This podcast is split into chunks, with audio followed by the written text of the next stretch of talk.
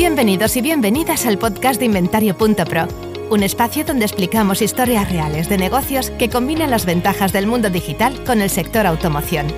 Esto es Motor Digital.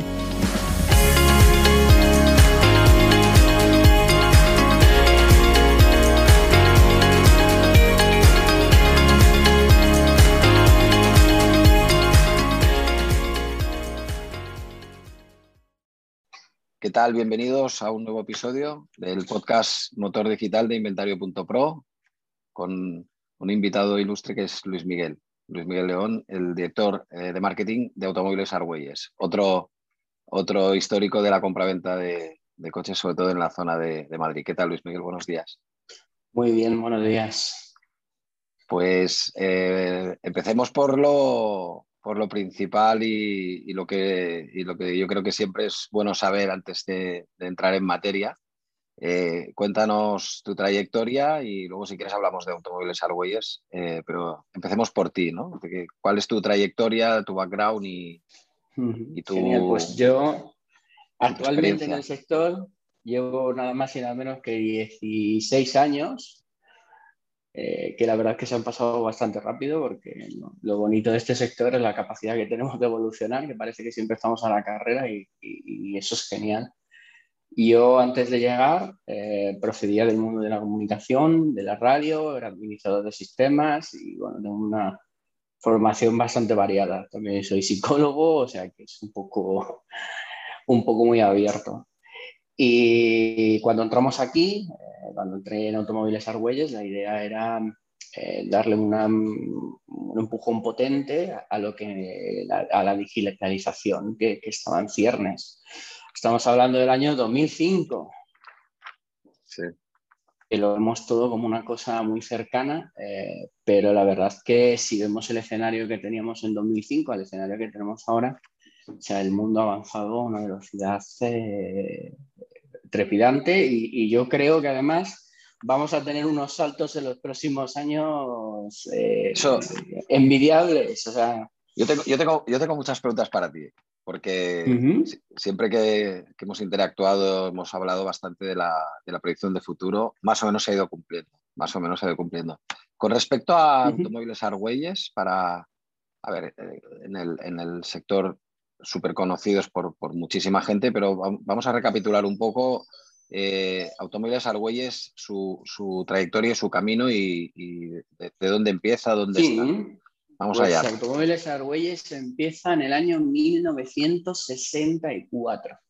Somos la empresa más antigua del sector de la automoción. Eh, aquí dentro de Madrid, y así nos lo reconoció Gamma cuando nos dio un premio hace eh, hace algún tiempo. Eh, la diferencia entre la política que siempre se ha llevado en automóviles Argüelles con respecto a la que se ha llevado en otros, en otros grandes del sector es que nosotros siempre hemos intentado trabajar eh, la atención al cliente, tanto que nosotros un 40%, una cosa así, es de cliente recurrente, lo, lo, cual en el sector del coche de ocasión es una auténtica locura. Probablemente no, no, no exista otro caso igual. Entonces, para ello, pues tenemos una cantidad importantísima de, dinero invertido en la posventa. Tenemos nuestros talleres propios y, otra particularidad es que creo que somos los únicos eh, que vamos contracorriente y que en lugar de ir abandonando el centro, lo estamos colonizando. Así que nuestros talleres, nuestras tiendas, todo está en el centro de Madrid y todas están en un rango de 25 metros. Eh, entonces, nuestra política es muy sencilla. Tú compras el coche en el centro de Madrid, probablemente porque es de Madrid, porque te viene bien, porque está bien ubicado. Cuando tienes que llevar a reparar el coche, no te voy a mandar a Móstoles. Así que eh, tenemos los talleres justamente al lado. Tenemos casi 5.000 metros de instalaciones en el centro, que es una auténtica barbaridad eh, para, para el día de hoy. Eso también nos hace especializarnos en un coche más premium, en atender a un cliente un poco más particular, un poco más especializado, que es capaz de valorar ese tipo de servicios que cada día, desgraciadamente, eh, tienen un coste mayor. Arguelles empezó como eh, en una gama media alta y a día de hoy estamos cada vez más especializados en, un tipo de coche más alto. Estamos hablando de que la media de nuestro stock está en torno a los 33.000 euros, una cosa así, que también para un comprador es alta, es alta. Es muy alta, es muy alta. También hace que yo siempre cuando hablo de nuestra empresa me acuerdo de un anuncio que había de, de, de Mitsubishi, no sé si te acuerdas, en el que vendían eh, furgonetas y el anuncio ponía a un albañil y poniendo un anuncio con estos clientes, ¿cómo no vamos a atrever a tratarlos mal? Eh, pues yo creo que nosotros, eh, más o menos nuestra política es, similar. Vendemos un coche de una gama premium, nuestro servicio siempre está orientado a, hacer a, premium, o sea, un servicio de excelencia eh, en muchos sentidos, empezando por lo fundamental, que es la confianza y, la garantía. Entonces, nosotros, nuestra política eh, es siempre la misma. Nosotros no tenemos clientes, tenemos amigos y, ya te digo, lo más curioso es que nuestros datos dicen que, que en cierta manera funcionan porque un 40% de clientes recurrentes en el sector Está muy bien. Eh, es un caso único. Está muy bien. Está muy bien, muy bien. Este es, caso. es un caso único, sí. Em, el foco, cuando, lo, cuando abordas el tema digital y tenéis que empezar a pues, hacer otro tipo de, de marketing, evidentemente sin descuidar el, lo que es el cuidado de la cartera propia que va haciendo este nivel de compra recurrente, que es muy alto. Em, cuando tú empiezas a, a desarrollar estrategias digitales y todo, ¿en qué te centras tú? Estamos hablando de 2005, pues pero la evolución de los años. vamos a repasar un poco desde entonces hasta ahora, porque creo que ha sido pues como haciendo pruebas, descartando cosas y, unas, y, algunas han sido siempre muy, muy, muy constantes a lo largo del tiempo. Nosotros, una de, una, uno de los, nuestros primeros objetivos en el año 2005 es que estamos hablando en el 2021 y aquello nos parece que, parece que estaban pañales, pero los que vivimos aquel tiempo nos acordábamos que había que subir los coches uno a uno. Eh, que las fotos se hacían con una cámara de fotos o con una cámara primigenia de estas tal, que muchas veces tenemos que enviar por fax a las revistas y que mm, eh, el, el, Cochesnet, eh, Autoscout y este tipo de portales Em, eran algo que estaba ahí, pero era para un nivel de la población muy, muy bajo. Nosotros en el año 2005, para que te hagas una idea, la inversión que hacíamos en segunda mano, te hablo de segunda mano, papel, eh, era brutal. estábamos hablando de que se vendía mucho por ahí, la inversión era muy grande y nos dimos cuenta de que realizar esa inversión no nos diferenciaban en cierta manera eh, para el nuevo cliente. El nuevo cliente, o no el nuevo cliente del 2005, pero sí el que estaba por venir, era un cliente que iba a tener más información que, la, que, la que se tenía hasta el momento. Yo recuerdo que en el año 2005 un cliente entraba por tu puerta y te decía, busco un coche. Yo no sé si te acordarás. En el año 2021 yo creo que no existe nadie que entre por la puerta y te dice, oye, busco un coche. No, no. Quiero tal coche, tal coche, tal coche que lo he visto. Y además no viene a verte a ti, sino ha visto cuatro o cinco alternativas del mismo coche, mismo precio, mismo rango, de algo que le genera confianza y es tu capacidad para diferenciarte eh, lo que puede llegar a cerrar la venta. Entonces, en el año 2005 eso todavía no estaba, eh, no estaba claro. Entonces, lo primero que nosotros pensamos es aquí hay una oportunidad. Si tú entras en CocheNet y, los y la mayoría de gente pone las fotos sin cuidado, eh, carga los datos sin cuidado, carga tal, oye, nosotros, igual que a nuestros clientes cuando entran por la puerta, los tratamos con alfombra roja porque lo que pretendemos es que vuelvan, vamos a hacer lo mismo. Entonces empezamos un proceso porque, por el que se siguieron varios pasos. El primero fue que hablamos con, todo, con todos los portales, eso nos ayudó, que fuimos una de las de, las empresas que empezó con ello. Eh, o sea, nuestro cliente de Cochesnet, de Autoscout y compañía es de los primeros. Y lo primero que hablamos con ellos es, oye, tenemos que automatizar. Esto no, o sea, yo no te puedo cargar 200 coches a ti, 200 coches al otro, 200 coches, porque es una locura Y es una locura porque si eso lo hacemos así, la posibilidad de equivocarse es brutal.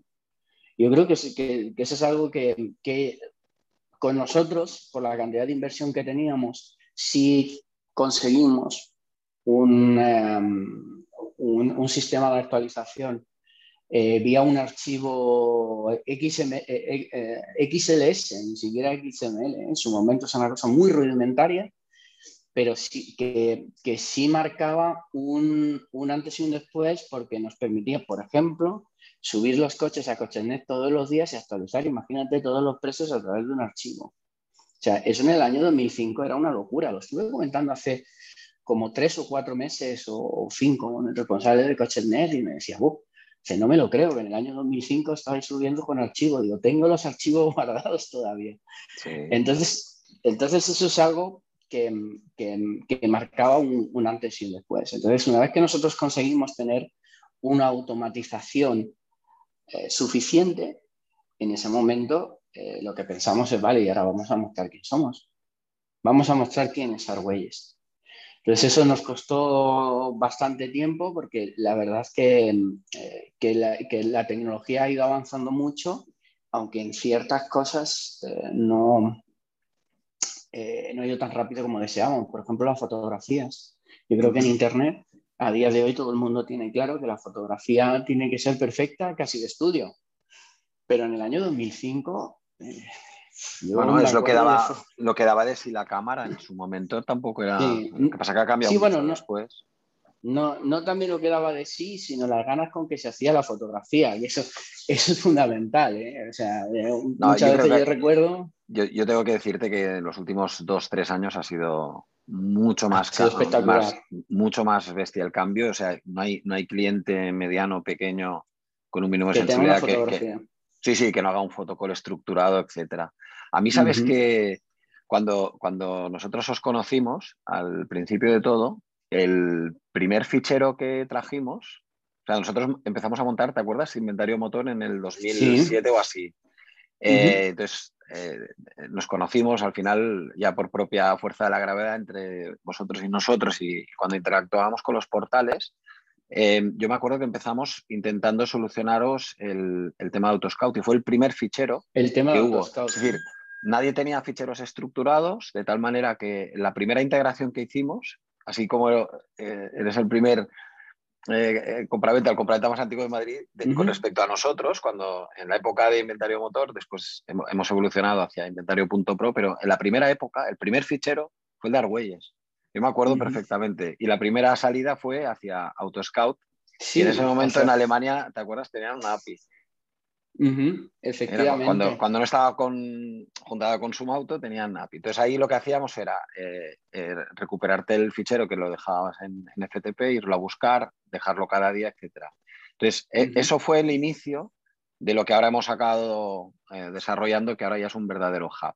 Ahora, y ahora sí. podemos llevar lo que quieras a donde quieras, prácticamente. Yo, yo recuerdo, yo recuerdo una reunión donde te enseñé lo que hacía con AutoScout y, me dijiste, Dios mío, es que yo creo, yo creo que ahí está la, em, realmente lo importante de este trabajo, el saber leer las cosas y, intentar poner todo el esfuerzo y todo el cariño.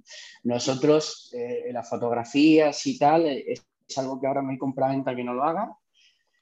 Nuestro fotocall data del año 2009. Sí, sí, totalmente, totalmente estructurado, todo mm, en, todo patrón, en norma, era a nivel de, de lo que sería, igual, había los, los fabricantes o los, los concesionarios oficiales, sí, que lo tenían pautado, pero, pero yo me acuerdo del vuestro y el vuestro era increíble, era, era todos los, todos los coches exactamente igual en todas las fotos. Y, estábamos alucinando porque comparabas con, con, otros y decías, hostia, pero van, van muy, muy, muy al, al, orden, a, al mínimo de fotos porque, y todo. Porque nos dimos cuenta de que mm, el fotocall no solo tratar de darle un orden era bueno para nosotros a la hora de hacer las fotos, que no el, el, chico que las hacía cuando las hacíamos no había que pensar, que eso parece una, parece una locura, pero el no pensar facilita mucho el trabajo y lo acelera. Y después nos dimos cuenta de otra cosa importantísima, que los portales eh, nos estaban cobrando una auténtica barbaridad por hacer un banner, pero cuando tu coche llevaba la marca de, de, detrás, eso se estaba perdiendo. O sea, ese impulso se estaba perdiendo. Y si te querías diferenciar, una imagen que fuera distinta, una imagen que, que, hablara de nosotros, eh, al final eh, era importante porque nuestro escaparate al final iba a ser el digital. Y, desde entonces, pues estamos trabajando en eso. Nosotros, por ejemplo, una de las cosas que ahora mismo está muy de moda, que es el vídeo, y es algo en lo que nosotros hicimos las incursiones, pero no tenemos de, no, no, no, lo terminamos de ver claro, es porque nosotros creemos que a día de hoy si haces las cosas tienes que hacerlas muy bien. Y, y los vídeos que hemos hecho no, para nosotros no transmite lo que nosotros queremos transmitir y por eso no, lo hemos tocado. ¿Qué opinas del, de los 360 exteriores, interiores hechos con el Huawei?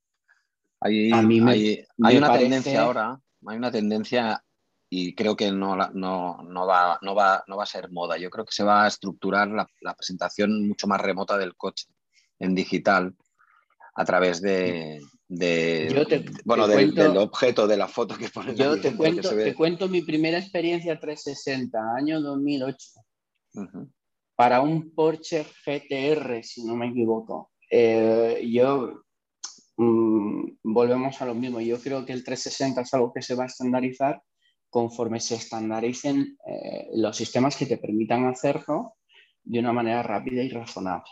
Es decir, trabajar, si podemos empezar a trabajar de una manera razonable con una cámara 360, yo creo que eso, eh, mientras que vas a conseguir mostrar al cliente mucha más información. Y, la, y, el portal que lo, y los portales que lo entiendan y lo publiquen. Es decir, ya tenemos. Yo, es que, es que yo, esto te lo tengo que explicar a nosotros de que nos esté escuchando. Estamos en julio 2021, ¿ok? Entonces, Ahora mismo nosotros las rutas, podemos enviar las fotos y se publican perfectamente, ¿de acuerdo? Algún portal nos publica el, cuando nosotros eh, dentro del hub de anuncios recibimos la, ruta del pues, de vídeo de YouTube de la foto, sí que se puede publicar dentro de la ficha del coche. Y hasta aquí. Entonces, ¿qué pasa? Que ahora las, las, piezas de código necesarias para hacer un 360 exterior o para hacer el, la, cámara esta que se pone en Huawei, necesitas también enviar rutas, pero en este caso el que, el que publica eso en, la web tiene que tener la posibilidad de publicarlo. Yo creo que ahí es la fricción que falta resolver, pero, pero te juro que yo tengo el feeling de que esto va a durar poco, porque yo creo que es, inminente que se pueda conectar, ¿sabes? Yo, yo, te digo, yo no sé si algún día te, eh, te he enseñado eh, la, la, parte trasera de, de, mi página web, pero ya está preparada para, para las panorámicas desde hace al menos 7-8 años. Ah, ¿Van más, rápido, ¿Van más rápido las webs de, de empresa? Sí, sí. Lo que ¿Eh? pasa es que me puse a hacerlas y como había que hacerlas con una cámara, con, con una aplicación que se llamaba Buleas 360 en su momento, algo muy espartano, en hacer una panorámica tardaba muchísimo. Ya. Y me di cuenta que no era. El, el renderizado y tal. Pero creo, al menos pues por, lo que estamos viendo últimamente.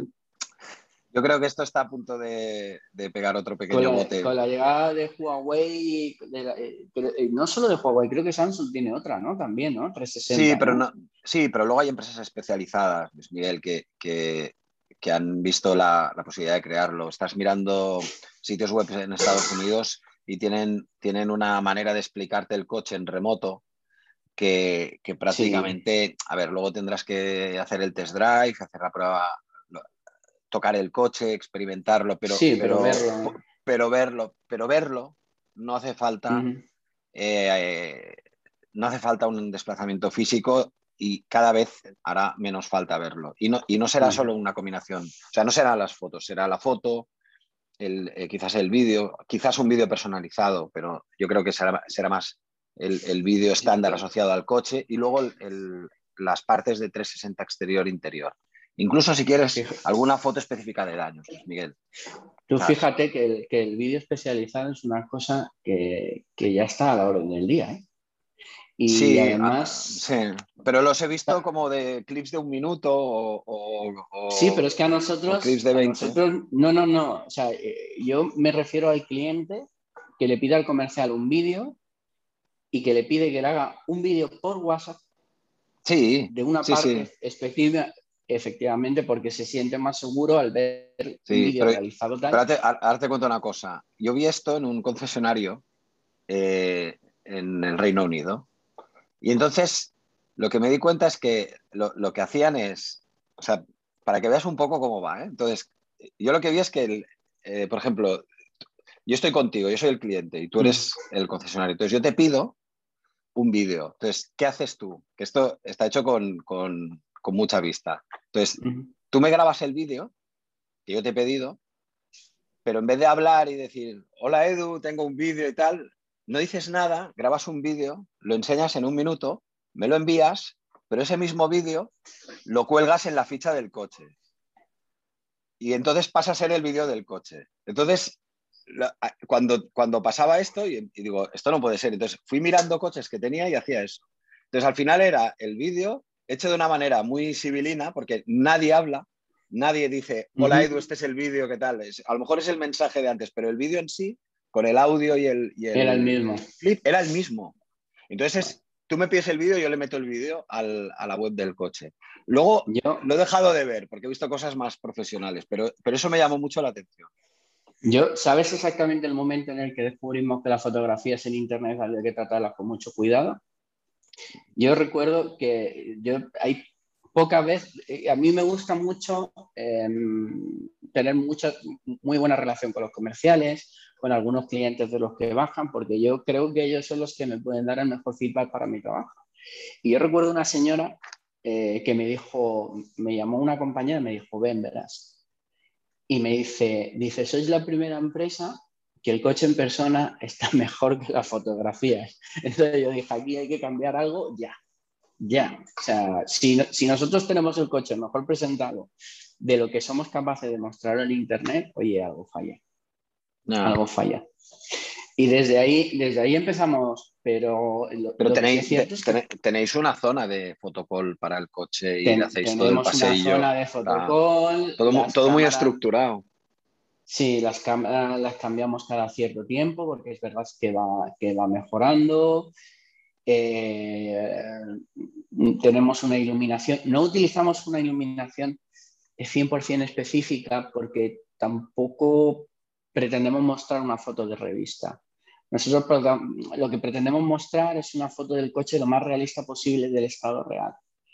Entonces, em, tenemos iluminación, sin iluminación de fotos, eso es así, pero no, no tenemos un trabajo excesivo de retoque posterior, por decirlo de alguna manera. Tratamos de hacer una foto que esté bien, para que luego no, tengamos que, realizarle ningún tipo de, modificación, algún color. Todos hemos tenido, los naranjas y los rojos nos tienen a todos locos, pero lo, normal es que no se realicen eh, ningún tipo de modificaciones, precisamente por eso, porque la idea es que el cliente cuando venga a ver el coche diga, este es mi coche.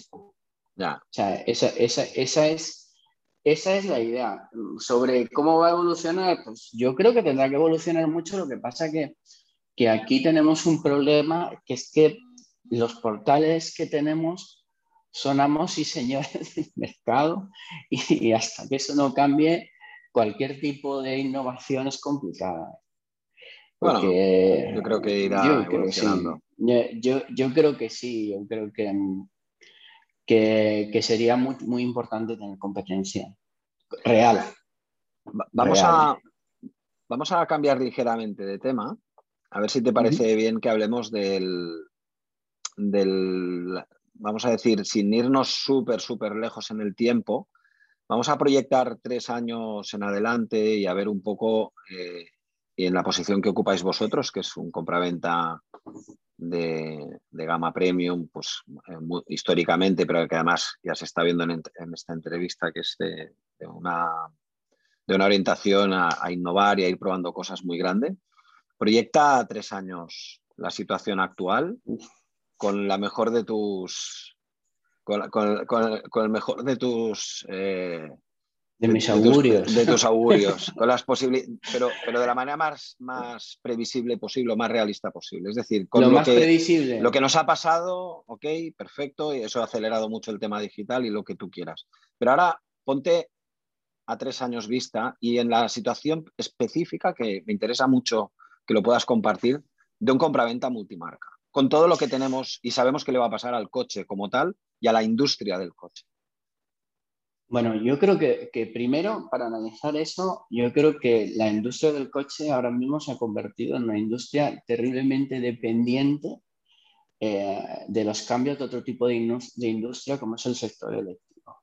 Eso eh, hay que tenerlo en cuenta. O sea, mientras que el sector eléctrico eh, no nos solucione el problema de que todos podamos tener mm, vehículos eléctricos, cualquier proyección va a ser complicada. Yo con, hablaba con un, amigo que me decía, el director de SEAT ha dicho que solo se venden un 5% de eléctricos en este país.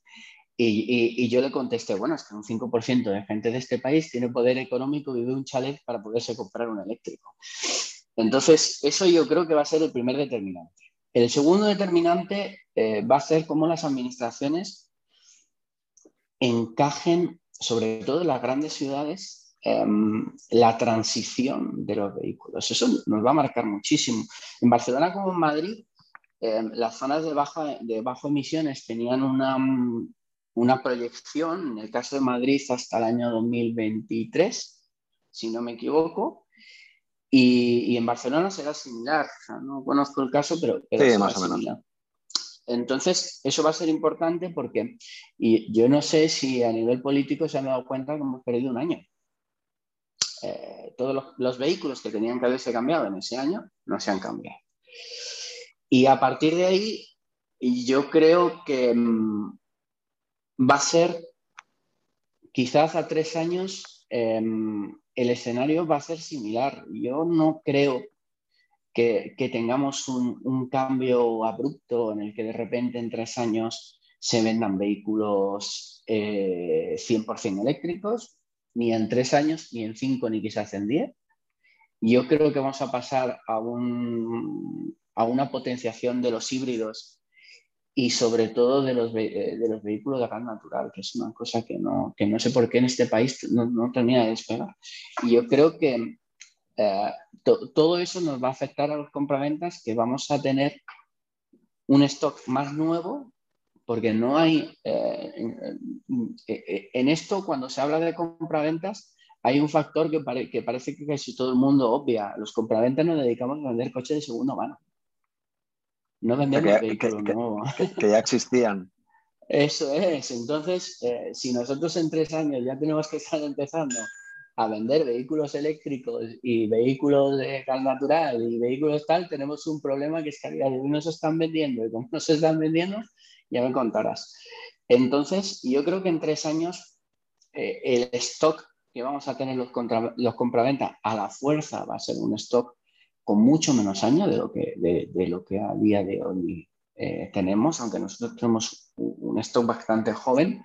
Yo creo que la media de los compraventas quizás en tres años va a ser de vehículos como mucho cuatro o cinco años. No va a haber vehículos mucho más allá porque es una situación de incertidumbre eh, en lo que el sector eh, tampoco se va a arriesgar a tener vehículos más antiguos y, que se nos queden pendientes. Y también eh, que va a estar adaptado más al servicio. Yo creo que quien va a ganar esta guerra es, es, el que sepa focalizarse en el cliente, el que sepa atender al cliente y el que pueda estar adaptado a la nueva circunstancia. No sé si en tres años, pero yo creo que en cinco, seis, siete, ocho, o sea, el cambio del sector va a ser muy grande y probablemente el sector de las compraventas quede reducido de manera importante. ¿Tú crees eso? Eso, yo creo que sí. Yo creo que sí. Yo creo que, en, un espacio temporal medio eh, va a haber una reducción de los compraventas muy importantes porque tenemos que tener en cuenta que si tú te fijas en Madrid, por ejemplo, en el año 2023 ya no se puede entrar en Madrid con vehículos sin tarjeta. A día de hoy, eh, sin la tarjeta esta ecológica, tú, por ejemplo, a día de hoy puedes entrar fuera del centro, pero no puedes aparcar. O sea, realmente es un, es un paso, pero es que en el año 2025 tampoco los coches más modernos van a poder entrar. Entonces, para quien se ocupa de un mercado de segunda mano, le obliga a adaptarse a las circunstancias y, y, adaptarse a las circunstancias es que nosotros tenemos que vender un vehículo más ecológico, entre comillas, y vamos a tener que vender un vehículo más nuevo a la fuerza. Porque si vendemos un vehículo con el que tú ya no vas a poder circular por Madrid estando en el centro de Madrid, tenemos un problema muy importante. Así que yo creo que más o menos ese será el escenario. Eso también eh, va a obligar a que muchos de los compraventas que a día de hoy se, dedican a un coche más, una gama más económica, por decirlo de alguna manera, o se reciclen o desaparezcan, porque lo que sí tenemos claro es que el vehículo eléctrico o el vehículo más ecológico, como queramos llamarlo, porque eso, eso, es, eso es algo que a mí me llama muchísimo la atención. O sea, un, un diésel eh, Euro 3 del año 2005 con un motor 1600 no puede entrar en Madrid, pero un Porsche Cayenne del año 2014 puede entrar fantásticamente. No sé, o sea, pero el tema está en que lo, lo que sí es cierto es que eh, lo que es la adquisición del vehículo se, va, a, se va a disparar. Y eh, eso es importante porque en el momento que tú disparas em, el precio de adquisición del vehículo y, todo dice, eh, yo creo, volviendo a este señor de SEAT, iba a sacar el primer vehículo de SEAT eléctrico que lo consideraba económico y hablaba de 35.000 euros de salida. O sea, yo cuando escuché económico 35.000 euros de salida, digo, bueno, para mi stock, a mí me cuadra. Yo, no sé para el stock. a ti con una media de 33, claro, más o menos te entra el rango. Claro, digo, a mí, a mí me cuadra, pero ya me contarás en, un compraventa que está en una media de 12.000 euros, si hablamos de un vehículo de 35.000. O sea, eso va a hacer que en la adquisición del vehículo, y eso es algo que que, quien, quien, lo entienda antes y quien empiece a prepararse antes va a tener una importante ganada, porque eh, lo, lo, que sí tenemos todos claro es que un vehículo eléctrico es más caro que un vehículo de gasolina. Eso, eso es cierto. Un vehículo híbrido también es más caro. Y no sabemos exactamente cómo se va, cómo va a evolucionar la tecnología. Si mañana nos van a decir que no, que híbridos tampoco. Entonces, eh, también cuando tú ven, no se puede vender, yo, yo, siempre digo lo mismo, ¿no? no se puede vender de la misma manera una camisa de marca que, que, una camisa de, del Zara, ¿no? O sea, el cliente no, no, es el mismo. O sea, tú entras en una tienda a comprarte una camisa de 100 euros y no la puedes encontrar encima de un montón. O sea, se te tiene que atender al menos eh, bueno, siempre se te tiene que atender bien, ¿no? Compre lo que te compres y, nosotros, un cliente de 12, eh, tiene el mismo cariño y el mismo respeto que uno de 60 y el servicio que le damos es el mismo. Pero, pero sí es cierto que si tú te predispones a vender vehículos por encima de los 30.000 euros, como yo creo que, que, se va a quedar en el sector, eh, también tienes que ser muy consciente de que vas a vender un producto de más de 30.000 euros. Y, y no de 12. Eso también, eso también va en la lógica eh, que, te he dicho antes, que yo creo que va a haber una reducción de compraventas simplemente porque no va a haber vehículo. O sea, la primera lógica es no va a haber vehículo. Esa, es la primera lógica. Y segundo, eh, que cuando tú te vas a comprar un vehículo de 30.000 euros, evidentemente aquel que pueda generarte más confianza tiene la, batalla ganada. Ah, es, mi opinión, no sé, cómo lo ves tú. No, no, estoy bastante... Eh, con respecto a la proyección que has hecho a tres años, eh, que te centras en la capacidad de electrificarse tanto el parque como las ciudades, porque al final necesitarás una infraestructura, más que las ciudades, el territorio. Las ciudades será fácil. Las ciudades... Yo creo que no. Yo, creo, que será más fácil de lo que parece. Eh, sí, yo creo que será más fácil. Yo creo que eh, eh, hay más, te voy, te voy a poner y más interés, más, densidad de coches. El, el, viaje será un poco más complicado. De todas maneras, vamos, a traer, ejemplo, vamos, a traer, a gente que hable de esto, que lo sepas, porque Pero tenemos, tenemos carísimo el tema. Mira, yo te voy a dar un ejemplo y, y seguro que cuando traigas a gente que entiende mucho más mucho más que yo, te puede dar una respuesta a lo que yo te voy a plantear. Espérate que te sabes que, nos, quedan tres, nos quedan tres minutos, ¿eh? pero vamos a leer. Genial. Tú sabes, pues te dejo la pregunta para, que se la No, no, no, Tú sabes, ¿sabes qué porcentaje de vehículos eh, aparcan en la calle a día de hoy en una gran ciudad como Madrid? Eh, no. Yo te, va, te dejo esa pregunta. Más, del 90. Yo te, yo te dejo esa pregunta. Más del, más del, más del 90 sería. ¿Cómo solucionar eso? Muy bien, yo te digo cómo, solucion, cómo solucionar eso, que es el problema de las grandes ciudades. El que tenga un aparcamiento, genial. El que no lo tenga tiene un problema importante. ¿Qué, ¿eh? ¿qué porcentaje? Venga, di. Yo te dejo la pregunta lanzada. Te, te dejo la pregunta lanzada para, que yo es algo de lo que mucho me preocupa y por eso yo siempre me gusta escuchar soluciones. A, ver si, si, alguien te, propone una solución viable para eso. Vale, muy bien, muy bien. Vamos a ver. Más o menos. Esa es mi pregunta. ¿Y no, y no piensas decirme el porcentaje? Yo espero ansioso a ver el nuevo post a que te den una solución a eso. Pero tú quédate con eso, el porcentaje, cuánta gente realmente aparca en la calle que a simple vista sabes que es mucha. Y, a esa gente, ¿de qué manera consigues electrificar esos vehículos o darle una solución razonable? Vale. Bien, bien. Perfecto. queda, anotado. ¿eh? trasladaremos esa pregunta a quien tenga capacidad y conocimientos para responder. De, resolverla. Genial. Eh, vamos a ir cerrando. Eh, bueno, Dime rapidillo si puedes de qué tema te gustaría que hablásemos en, más podcast, que nos interesa mucho que los que nos escucháis y habláis a veces en el podcast nos yo a mí, a mí me encantaría a mí me encantaría que, nos dieran un poco de luz sobre hacia dónde va a ir la normativa porque yo creo que todos estamos a la espera y, sobre electrificación. Vale porque es algo que nos van, a, nos van a imponer pero nadie nos dice cómo eso.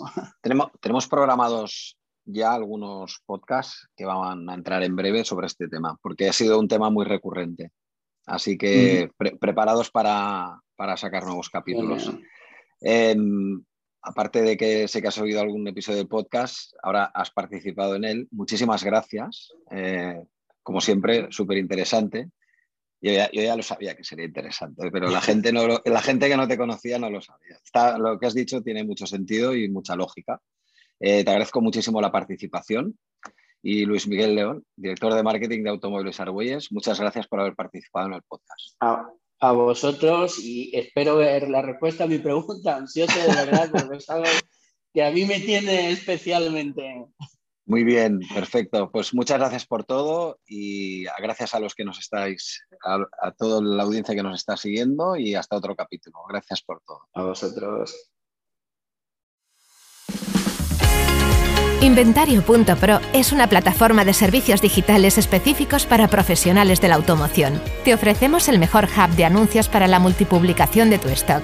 Nuestros bots para que ahorres tiempo o generes más negocio usando automatizaciones. Además, somos especialistas en crear webs de motor muy fiables y de primera calidad. Si eres un profesional de la automoción, te esperamos. Visita inventario.pro para más información.